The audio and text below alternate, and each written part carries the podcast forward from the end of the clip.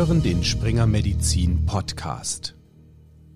In dieser Episode sprechen wir über eine häufige und bekannte Verletzung im Sport, die Ruptur des vorderen Kreuzbandes. Eine operative Rekonstruktion wird von vielen Chirurgen empfohlen.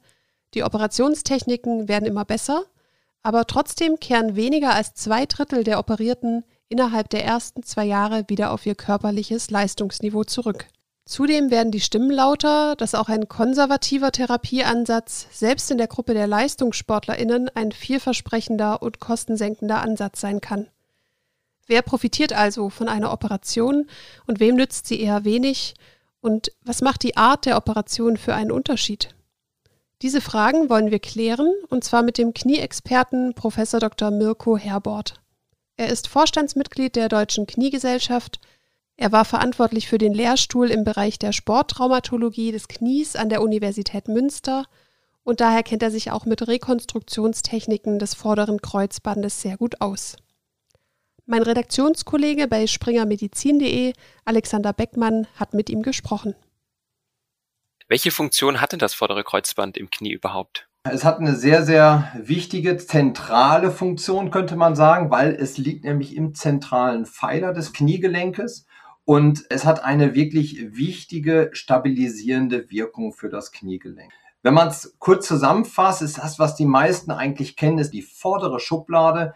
Das übersetzt heißt die Translation, die Verschiebung des Kniegelenkes nach vorne wird stabilisiert durch das vordere Kreuzband. Was aber eigentlich, wenn man mal ganz ehrlich ist, noch viel wichtiger ist, ist die Rotationsstabilisierung des Kniegelenkes, die auch unter anderem durch das vordere Kreuzband gewährleistet wird. Die meisten von unseren Zuhörern werden ja wahrscheinlich die vordere Kreuzbandverletzung oder die Ruptur aus dem Profisport kennen. Kann man sagen, dass es so einen speziellen Verletzungsmechanismus für das vordere Kreuzband gibt und vielleicht auch so ein typisches Patientenklientel? Ja, das kann man sehr äh, eindeutig sogar sagen. Und das ist ganz interessant. Ein Beispiel, Leroy Sané hatte sich ja das vordere Kreuzband gerissen und äh, da gab es lange Diskussionen, eine Woche lang, ist es durch oder nicht. Und ich hatte damals das Video gesehen und interessanterweise hatte er bzw. Sein, seine Betreuer mit mir auch Kontakt aufgenommen damals und wollten die MRT-Bilder schicken. Das war interessant. Anhand des Videos war es uns im Expertenkreis, wir haben das dann schon ein bisschen diskutiert, war es eigentlich klar, dass das Kreuzband gerissen sein muss, weil es so spezifisch ist, diese Bewegung, die man macht. Also man bricht mit dem Kniegelenk nach innen ein, rotiert so ein bisschen rum. Wir nennen das ein Valgus-Trauma und Rotationstrauma. Und das kann man ach, in unglaublich vielen Fällen, im, äh, mittlerweile hat man ja 20 Kameras in so einem Fußballstadion, kann man es aus allen Blickwinkeln eigentlich sehen. Und anhand des Videos kann man eigentlich schon sagen, jo, das war das Kreuzband. Zweiter Mechanismus, der ist aber deutlich seltener, ist zum Beispiel bei den Skifahrern, wenn die in so eine Senke reingehen, ganz tief in die Knie gehen und dann mit der Oberschenkelmuskulatur versuchen, sich wieder aufrecht zu halten. Und dann gibt es einen sehr starken Schub des Unterschenkels nach vorne und dabei kann das auch reißen. Und äh, betrifft es immer nur Sportler oder immer nur männliche Sportler oder kann man sagen, es gibt so ein gewisses Risikoprofil, das man schon auch mitbringen muss, dass es eher passiert, dass man sich das Kreuzband reißt? Absolut. Also erstmal muss man sagen, äh, dass das Vorurteil männliche Sportler passt gar nicht. Die Frauen sind viel häufiger betroffen. Also sie haben ein viel höheres Risiko ist drei bis vierfach höher als bei den Männern. Und man kann sich das vielleicht ganz gut auch vorstellen, wenn man mal so schaut, die Männer stehen ja mehr ein bisschen o-beinig, breitbeinig, die landen auch in dieser Position. Und die Frauen neigen ja eher zu diesem X-Bein. So ein Faktor, die landen in so einem X-Bein-Stellung bereits. Und dann haben wir ja genau diesen Mechanismus, da müssen die nur noch ein bisschen instabil im Oberkörper stehen oder instabil von der Seite noch angeschubst werden. Und schon haben sie diesen Verletzungsmechanismus ausgeführt und erleiden halt den vorderen Kreuzbandriss. Also gar nicht die Männer, aber sicherlich die hochaktiven, wir nennen das pivotierenden Sportarten. Das heißt übersetzt schnelle Richtungswechsel.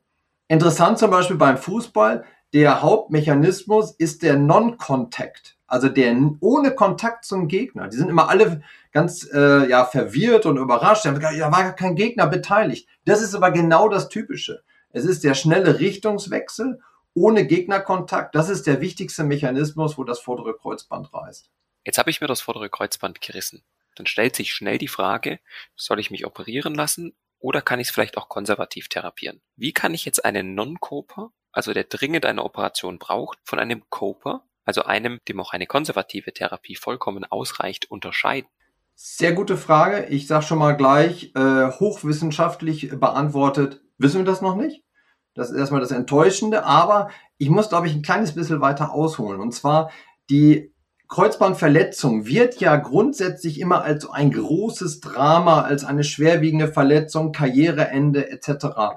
bezeichnet und angesehen. Und da muss ich sagen, mitnichten entspricht das den Tatsachen oder der Prognose, weil die Kreuzbandverletzung alleine, so haben wir es lange betrachtet, immer so als isoliertes Kreuzband, ist gar nicht so der entscheidende prognostische Faktor, weil eine Kreuzbandverletzung alleine können wir mittlerweile exzellent gut operativ versorgen. Alleine das Kreuzband reißt eigentlich selten. Und auch zum Beispiel die Rotationsinstabilität kommt wahrscheinlich nicht nur vom Kreuzband, sondern Seitenbandstrukturen, Kapselstrukturen, Thema ALL, antrolaterales Ligament. Und all diese Faktoren spielen zusammen und machen die Prognose aus. Und das ist jetzt, und darum komme ich da drauf, auch ganz wichtig für die Entscheidung Operation, schnelle Operation oder verzögerte Operation oder halt konservativ. Es gibt Begleitverletzungen, die akut und relativ dringlich versorgt werden müssen. Und die geben mir natürlich äh, vor, erstens, ich muss überhaupt erstmal operieren und zweitens, ich muss sogar relativ flott operieren. Man kann sich das ganz gut einfach vorstellen, sobald man etwas wieder reparieren, re nähen will, wieder was zusammenführen und dass es dann heilen soll. Das sind Sachen, die muss ich relativ frühzeitig angehen. Thema Meniskusriss, Korbhenkel, schwerwiegende Meniskusrisse oder zum Beispiel Seitenbandstrukturen, die auch hochgradig gerissen sind, die man wieder zusammenführen muss, weil die so weit auseinander liegen und nicht heilen können. Das sind alles dringliche Indikationen für eine Operation. Und das wird auch mitnichten konservativ möglich sein, das zu behandeln. Das geht gar nicht. Das ist absolut unmöglich. Dann gibt es halt die zweite Gruppe, wo man sagt, na ja, es ist jetzt nichts, was ich die, äh, ganz dringlich innerhalb von ein, zwei Wochen operieren muss. Ich kann mir ein bisschen Zeit lassen, weil hauptsächlich das vordere Kreuzband ist. Dann hat man natürlich mehr Zeit und kann natürlich auch entsprechend dort besser beurteilen, ob man jetzt das Ganze durchführen muss oder nicht. Eine Vorurteil von diesen Coper, Non-Coper möchte ich schon ein bisschen gegenwirken. Es gibt die Coper, es gibt welche, die das kompensieren. Aber einmal muss man sagen, es gibt zwei Grö oder zwei Möglichkeiten zu kompensieren ich gebe mich dem Schicksal hin und sage, jo, Sport war's das. Ich werde jetzt ein Couch Potato und ich gucke jetzt nur noch E-Sports oder betreibe E-Sports meinetwegen am Computer oder gucke Fernsehen. Oder ich bleibe so aktiv und möchte halt meinen Sport weiterhin betreiben, vielleicht auch Fußball, Handball, also Risikosportarten. Und da muss man sagen, da sind die Chancen, Coper zu werden und das erfolgreich zu copen, sehr gering. Sicherlich unter 10 Prozent. Wenn wir das jetzt nochmal zusammenfassen wollen dann gibt es gerade für die Non-Coper ja drei Kriterien, an denen wir uns orientieren können. Wir haben eine Begleitverletzung, die zwingend operativ versorgt werden muss. Hoher Leistungsanspruch, gerade in sportlicher Hinsicht, vielleicht das Ziel, pivotierende Sportarten weiterhin auszuführen und dass vielleicht noch ein Giving Away, also ein Instabilitätsgefühl im Knie besteht. Absolut. Und die andere Gruppe sind sicherlich, ich sag mal, die etwas älteren, die jetzt nicht faul sind, aber die durch ihren Job und durch ihre reduzierten zeitlichen Möglichkeiten, wie ich das ja leider selber jetzt erfahren muss, nicht die Möglichkeit haben, überhaupt so aktiv zu sein und alles und selber von sich sagen, ich merke das Knie nicht, es ist stabil für mich, ich merke da keinen Unterschied. Und das sind so klassische Coper. Und da muss man auch kritisch dann mit denen das äh, betrachten und muss dann sagen, ja, du fühlst dich stabil, du hast keine Einschränkungen, deine Aktivitäten sind begrenzt, dann wirst du von einer Operation wahrscheinlich nicht großartig profitieren. Und dann sollte man es auch sein lassen. Wann ist eigentlich der richtige Zeitpunkt für eine Rekonstruktion? Ja, also in der Vergangenheit gab es mal so eine alte Regel, sechs Wochen. Und jetzt äh, rede ich mal aus dem Nähkästchen. Diese Regel ist extremst gerne von den Kollegen, ärztlichen Kollegen angenommen worden. Ich sage Ihnen aus, aus welchem Grund. Einmal die Kollegen, die in, zum Beispiel in den Bergen, wo ich mir jetzt auch aufhalte in München, aber auch in anderen Ländern, in den Skigebieten tätig sind. Und die sagen natürlich dann, so, pass auf, du hast dich gerade verletzt, jetzt hast du eine Chance. Entweder jetzt sofort oder erst in sechs Wochen. Und ganz ehrlich, das ist hauptsächlich auch Marketing, weil äh, in sechs Wochen ist er oder in drei, vier, fünf Tagen ist der weg, dann ist er wieder in seiner Heimat und lässt sich woanders operieren. Und das ist natürlich ein Schreckgespenst, den zu sagen, jetzt operiere ich dich sofort oder du musst sechs Wochen warten, hast längere Ausfallzeit. Wissenschaftlich können wir das aber nicht mehr so untermauern. Und zwar diese sechs Wochen, also alle zeitlichen Regeln, die per se so durchgeführt werden, sind eigentlich falsch. Also die, die allermeisten. Man muss das individuell machen und das können wir auch individuell machen. Wir wissen mittlerweile auch aus wissenschaftlichen Daten, es geht um die Reizung des Kniegelenkes. Und was macht die Reizung aus? Die drückt sich aus durch Schwellung, durch Bewegungseinschränkung, die aber mit der Schwellung verbunden ist und insbesondere Schmerzhaftigkeit des Kniegelenkes. Und wenn die wieder runtergefahren sind, und das kann man sehr gut zum Beispiel durch Physiotherapie, Lymphdrainage, kann man die Leute sehr schnell wieder die Entzündung rausbekommen, diesen Reiz rausbekommen. Und dann ist es auch ohne Probleme möglich, einen Patienten nach drei oder vier Wochen schon zu operieren oder vielleicht auch schon ein bisschen früher, weil auch jeder reagiert anders. Es gibt Kreuzbandpatienten, die sind, haben starke Schmerzen, starke Schwellungen. Es gibt welche, da merkt man nach drei, vier Tagen, merkt man gar nicht, dass sie überhaupt einen Kreuzbandriss hatten. Und dann ist dieses Risiko, wovor wir Angst haben, die Arthrofibrose, nun nennt sich das, also eine überschießende Narbenbildung des Kniegelenkes, ist dann nicht so oder ist nicht erhöht, sagen wir es mal so. Und da muss man dann auch keine Angst davor haben. Plus, die Nachbehandlung muss passen. Und das ist ein wichtiger Faktor der Kreuzbandchirurgie. Die muss man an die Hand nehmen und die muss man dann anschließend auch gut nachbehandeln, gut durchbewegen. Und dann kann man das sehr, sehr gut umsetzen.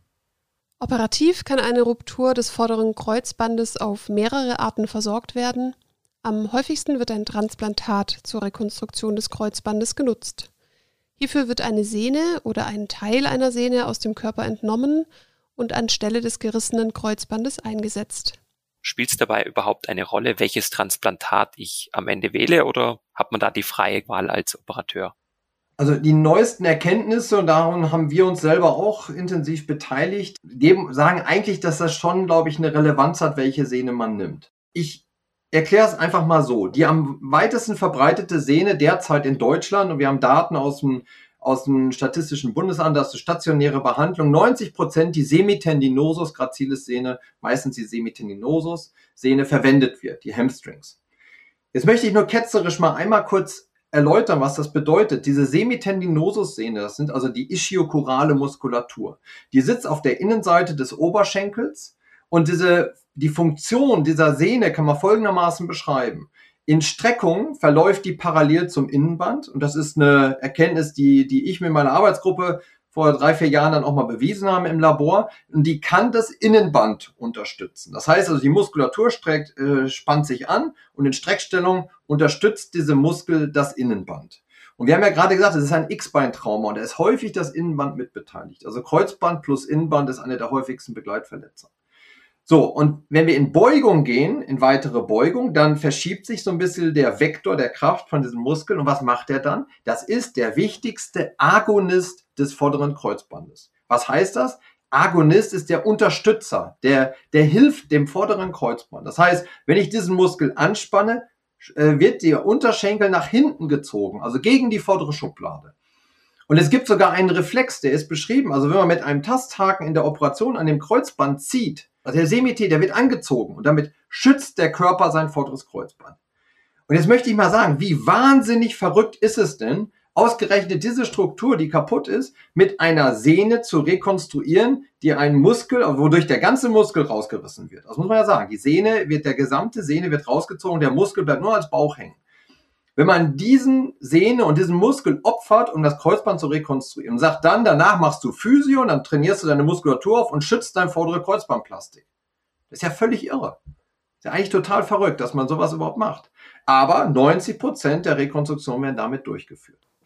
Eine Alternative zur Semitendinosus-Sehne ist die Patellasehne. Besonders im Profisport wird dieses Transplantat oft genutzt. Die Patellasehne wird mit ein bis zwei Knochenblöcken entnommen, das erhöht aber das Risiko für Folgebeschwerden nach dem Eingriff, wie auch Professor Herbert erklärt. Über 30 bis 40 Prozent der Patienten wollen nicht mehr knien.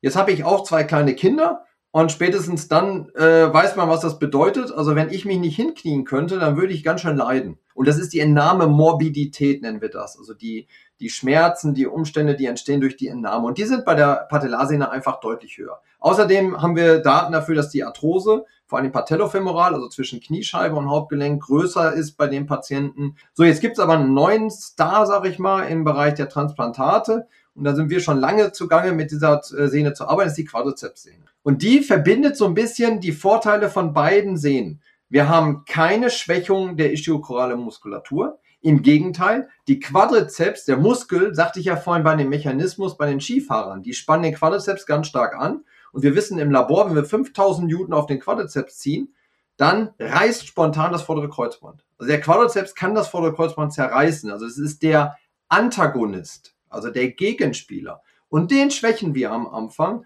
indem wir da einen kleinen Streifen rausnehmen aus der Sehne. Das stimmt, das machen wir. Aber das kann man wieder aufarbeiten. Und vielleicht ist es ja sogar protektiv, weil wir schützen ja das Kreuzband, indem wir den Antagonisten, den Gegenspieler schwächen. Und die Entnahmemobilität ist nicht wie bei der Patellarsehne erhöht. Die Leute können sich hinknien. Es gibt gute Studienlager. An einer waren wir beteiligt, aber zwei andere Arbeitsgruppen haben das auch bestätigt. Die Entnahmemobilität ist sogar zum Teil geringer als bei der Semité. Und bei mir ist zum Beispiel im Vorgehen so, dass wir dass ich das vor allen Dingen bei Sportlern äh, einsetze, bei also die sehr aktiv sind und dadurch auch eine höhere Rupturquote haben.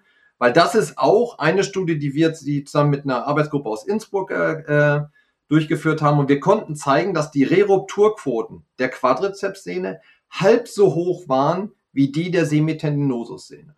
Insbesondere bei den aktiven Patienten, also mittlere Aktivität und hohe Aktivität, Halbierung der Rerupturquote durch die Wahl dieser Sehne. Und das ist fantastisch. Jetzt gibt es nicht nur die Möglichkeit eines Transplantats. Bei manchen PatientInnen kann das gerissene Kreuzband auch wieder zusammengenäht werden. In den letzten Jahren haben sich besonders zwei Operationsmethoden hervorgetan, die Liga Brace und die Ligamis-Methode. Bei der Liga Brace-Methode wird das gerissene Kreuzband genäht und durch einen stabilen Faden geschient, der parallel hinter das Kreuzband ins Knie eingezogen wird. Bei der Ligamis-Methode wird ähnlich wie bei der Liga Brace-Methode das Kreuzband zusammengenäht und ein schiedener Faden eingezogen. Zusätzlich wird der Faden aber noch mit einer Feder am Tibia-Plateau befestigt Dadurch wird das Kreuzband dynamisch stabilisiert. Ja, also diese Ligamist-Methode äh, kenne ich mich sehr gut mit aus, weil ich quasi der erste Operateur jenseits der Entwicklungsgruppe in der Schweiz war, der das anwenden durfte. Und dann haben wir es zwei Jahre lang auch exklusiv in Deutschland quasi eingebaut. Und ich habe so knapp über 400 Patienten damit auch versorgt. Was sich dahinter verbirgt, ist Folgendes. Man hat früher die einfach nur genäht, die, die Bänder, und festgestellt, naja, das funktioniert nicht so ganz ideal. Die Rerupturquoten sind doch deutlich erhöht. So, und dann war das Problem, dann hat man einfach einen Faden eingezogen in das Gelenk und das versucht zu stabilisieren, aber das vordere Kreuzband ist anisometrisch. Was heißt das wieder? Das heißt, dass wenn ich, wenn ich in Beugung und Streckung gehe, ist das Kreuzband nicht immer gleich angespannt. Es wird mal angespannter, es wird mal lockerer. Das heißt, wenn ich laufe, kommt eine Belastung drauf und wieder locker. Belastung, locker, Belastung, locker. Dann kommt es zu einer Schwächung des Materials, egal wie, wie stark oder wie dick so ein, äh, so, ein, so ein Metallteil oder so sein sollte, irgendwann bricht es. Und das ist das Problem gewesen im Knie und hat man gesagt, okay, das können wir ja ausgleichen und hat dann diese Federmechanismus beim Ligament mit eingebaut. So, das ist eingebaut worden damit hat man die Anisometrie des Kreuzbands ausgeglichen, hat das Knie von innen stabilisiert. Also ich baue eine innere Schienung des Kniegelenkes mit diesem Faden ein und da ist wichtig, wir können mittlerweile so tolle Fäden herstellen. Die können fast 2000 Newton aushalten, diese Fäden. Das ist so viel, wie das vordere Kreuzband auch kann. Und Folge ist, ich nehme ein Band, ich stabilisiere es von innen, ich mache das, diese Stabilisierung so, die gibt halt so ein bisschen nach und lässt es zu. Und ich kann den Patienten sofort wieder auf die Beine stellen. Was sind denn die Vorteile von einer Ligamis-Operation im Vergleich zu einer Rekonstruktion mit Transplantat? Zum Teil habe ich Leute nach zwei, drei Tagen nach der Verletzung operiert. Schnelle Versorgung, vier Tage Krücken, die waren dann im Endeffekt dann nur fünf, sechs Tage auf Krücken und dann schon wieder voll in der Belastung. Und wir haben das auch analysiert in Studien, die sind etwas schneller beim Job zurück.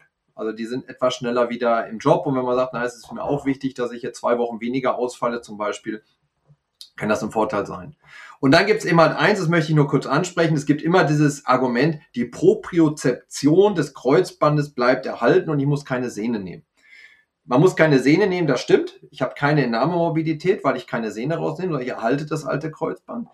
Inwieweit die Propriozeption, ich erkläre da kurz, das ist die Tiefensensibilität.